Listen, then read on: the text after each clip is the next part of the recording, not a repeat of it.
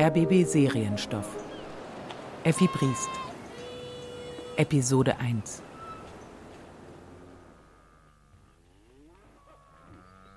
Vor dem von der Familie Briest bewohnten Herrenhaus fiel heller Sonnenschein auf die mittagsstille Dorfstraße.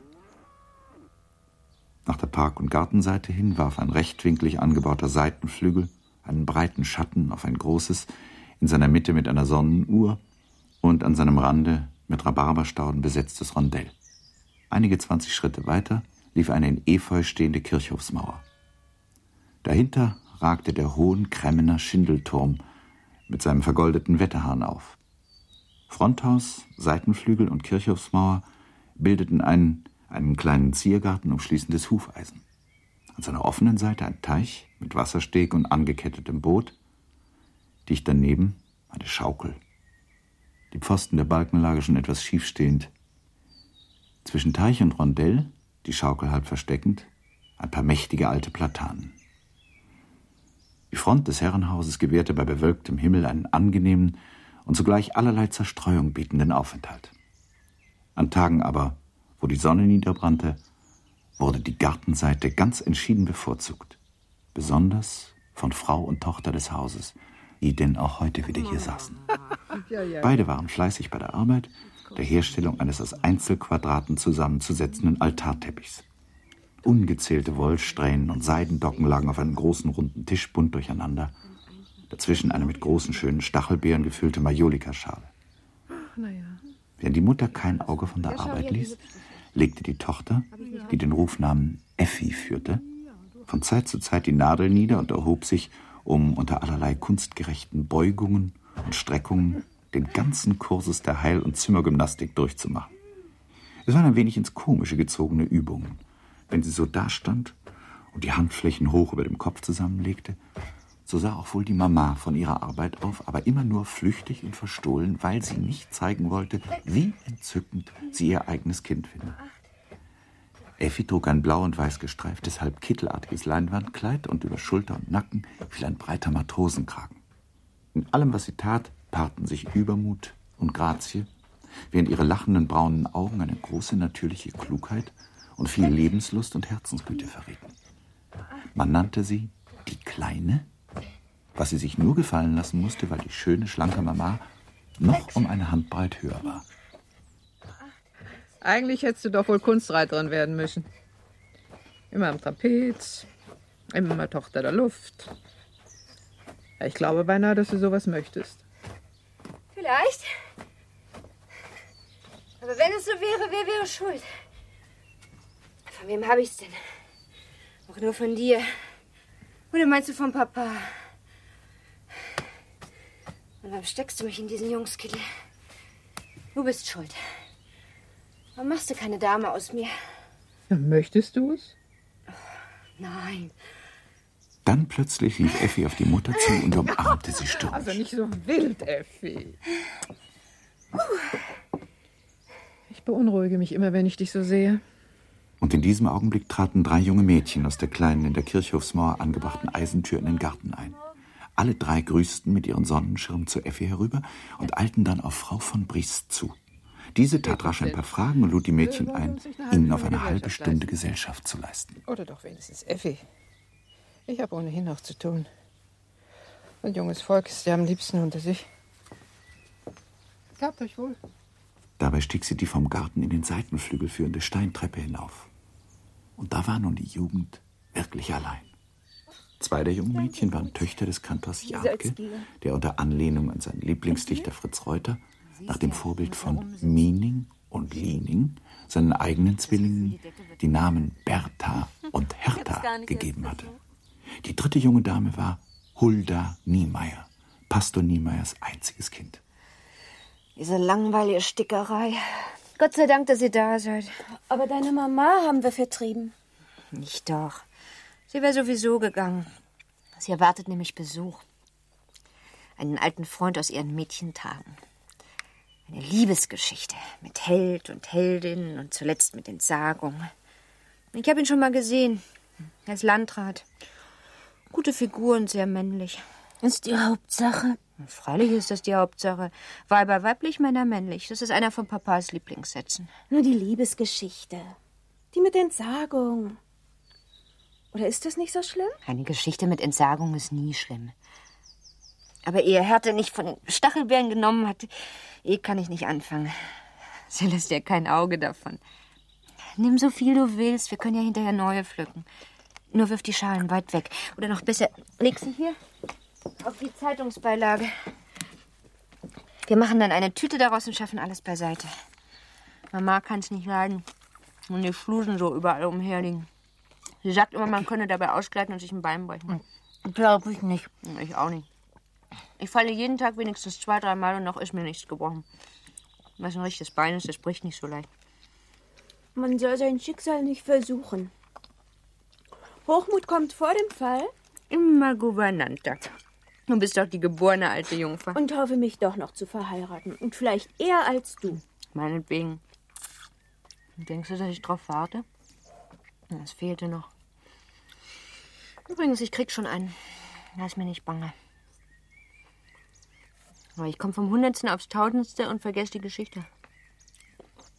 Am Ende willst du nicht. Oh, ich will schon. Aber freilich, ich breche immer wieder ab, weil alles ein bisschen sonderbar ist. Ja, beinahe romantisch. Aber du sagst doch erst Landrat. Also, er heißt Instetten. Lacht ihr? So heißt doch hier kein Mensch. Gerd von Instetten. So heißt er. Er ist gerade so alt wie Mama auf den Tag. Als der noch keine 20 war. Ein Soldat drüben in Rathenow. Er war viel auf den Gütern hier herum. Und am liebsten bei meinem Großvater. Natürlich nicht Großvaters wegen. Wenn Mama davon erzählt, dann kann jeder leicht sehen, um wen es eigentlich war. Und ich glaube, es war auch gegenseitig. Und wie kam's nachher? Wie es kommen musste. Wie es immer kommt. Er war ja noch viel zu jung und als mein Papa sich anfand, da war kein langes Besinnen mehr und sie nahm ihn. Und das andere, was sonst noch kam, das wisst ihr. Das andere bin ich. Ja, das bist du. Gott sei Dank. Wir hätten dich nicht, wenn's anders gekommen wäre. Und Was wurde aus ihm? Das Leben hat er sich nicht genommen, sonst könntet ihr ihn heute nicht erwarten. Nein, das Leben hat er sich nicht genommen. Ein bisschen war es doch sowas. Hat er einen Versuch gemacht? Auch das nicht. Aber er mochte doch nicht länger hier in der Nähe bleiben. Er fing an, Juristerei zu studieren mit einem wahren Biereifer, wie Papa sagt. Und so kam es denn, dass er Landrat wurde. Gleich nach dem 70er Krieg. Landrat im Kessiner Kreise.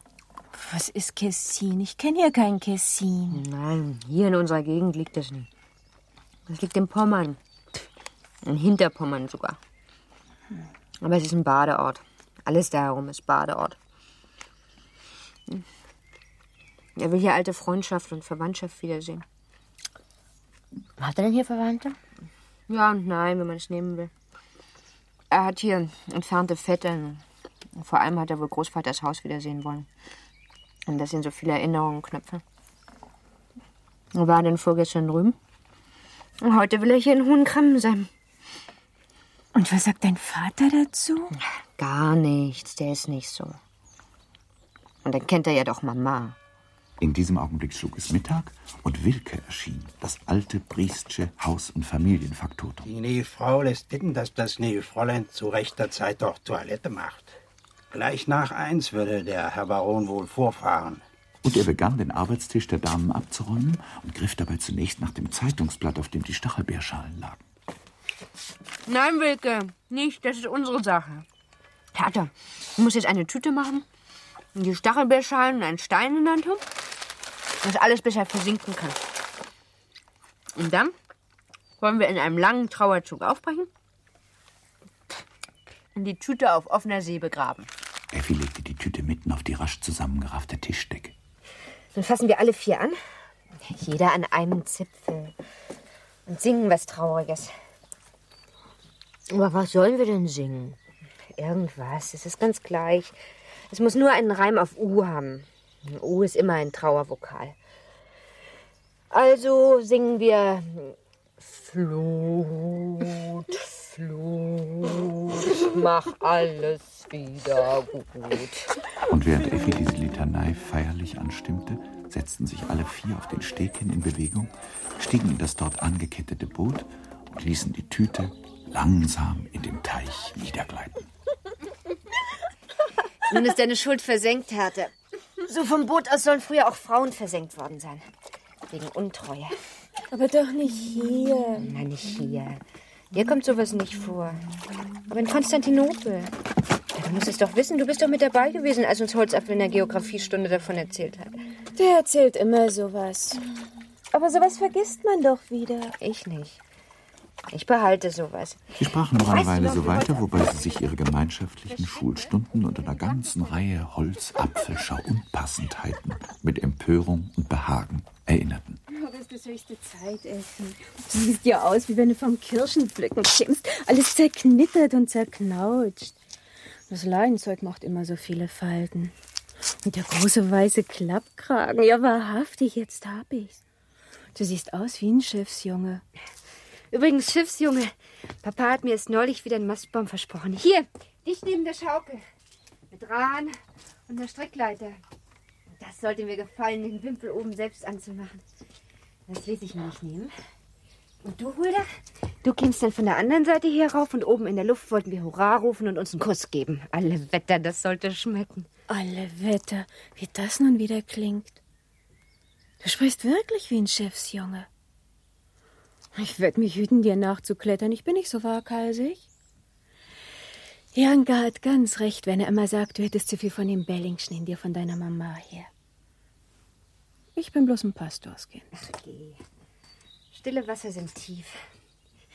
Weißt du noch, wie du damals, als Vetter Briest hier war, wie du damals auf dem Scheunendach entlang gerutscht bist? Und warum? Ich will es lieber nicht verraten. Aber kommt, wir wollen schaukeln. Auf jeder Seite zwei. Ach nö. Reisen wird's ja wohl nicht. Oh, ich hab keine Lust. Und wenn ihr nicht Lust habt, dann wollen wir Anschlag spielen. Ja?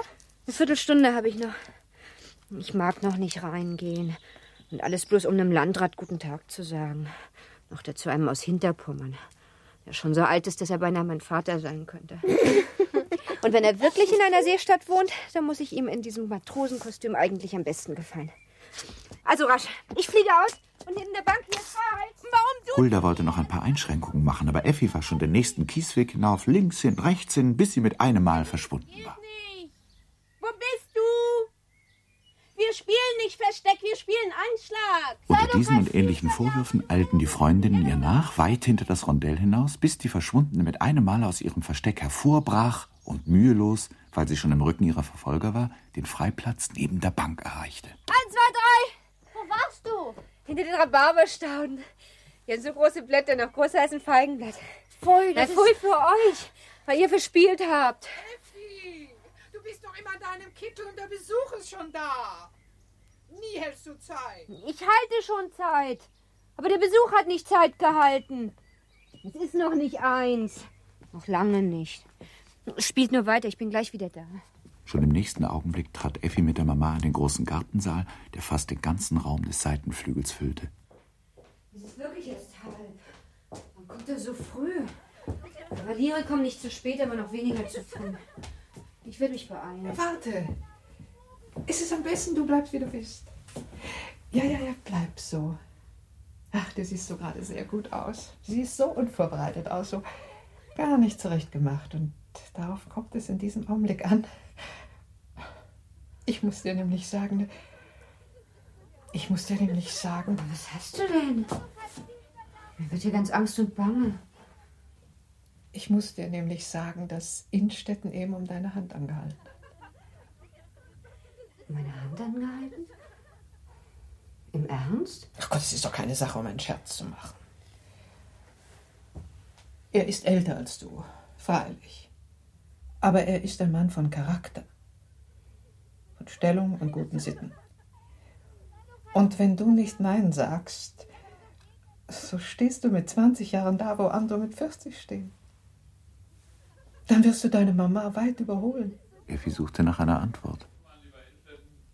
Aber ehe sie diese finden konnte, hörte sie schon des Vaters Stimme und gleich danach überschritt Briest, ein wohlkonservierter Fünfziger von ausgesprochener Bonhomie, die Gartensalonschwelle, mit ihm Innstetten, der sich freundlich vor ihr verneigte.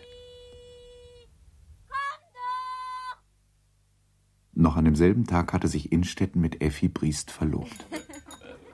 Der Brautvater, der sich nicht leicht in seiner Feierlichkeitsrolle zurechtfand, hatte bei dem Verlobungsmahl das Volk das junge Paar leben lassen, um dann in einer zweiten Ansprache das allgemeine Familien-Du zu proponieren. Er umarmte dabei Innstetten und gab ihm einen Kuss auf die linke Wange.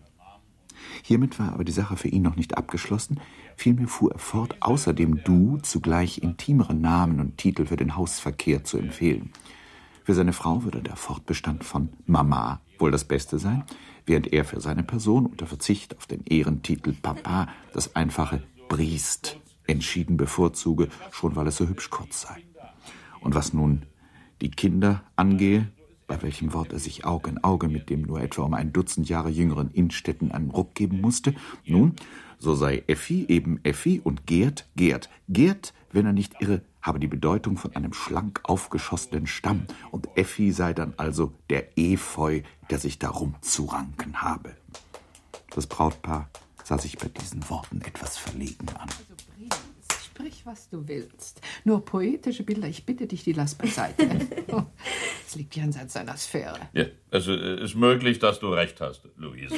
Gleich nach Aufhebung der Tafel beurlaubte sich Effi, um einen Besuch drüben bei Pastors zu machen. Hulda wird sich ärgern. Dann bin ich ihr doch zuvor gekommen. Sie war immer zu eitel und eingebildet. Aber Hulda, durchaus Haltung bewahrend, überließ Unmut und Ärger ihrer Mutter, der Frau Pastorin. Ja, ja, so geht es. Natürlich. Wenn es die Mutter nicht sein konnte, muss es die Tochter sein. Das kennt man. Alte Familien halten immer zusammen und wo was ist, kommt was dazu. Von Pastors ging Effi natürlich auch zu Kantor Jadkes Zwilling. Hm? Wie ist die eigentlich?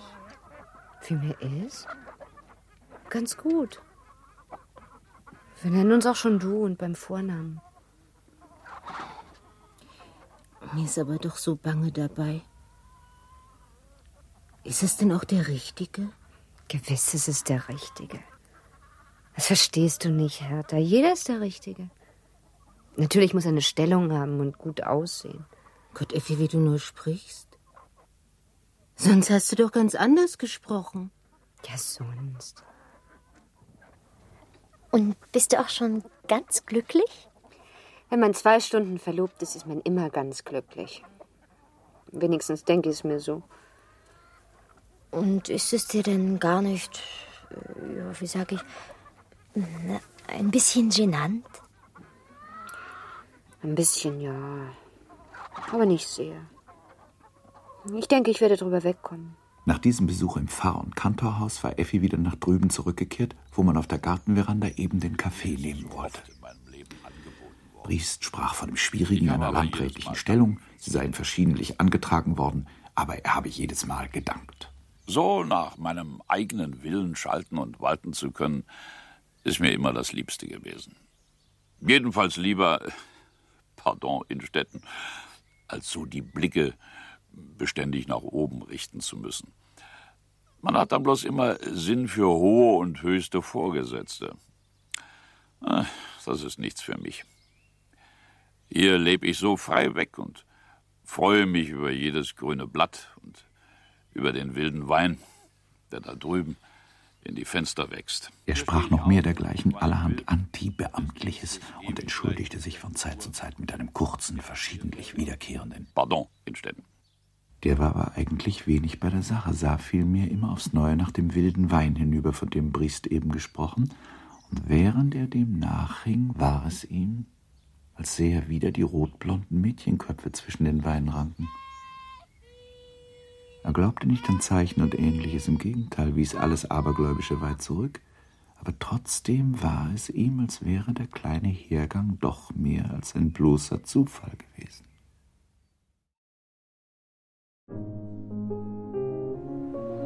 Effi Briest von Theodor Fontane.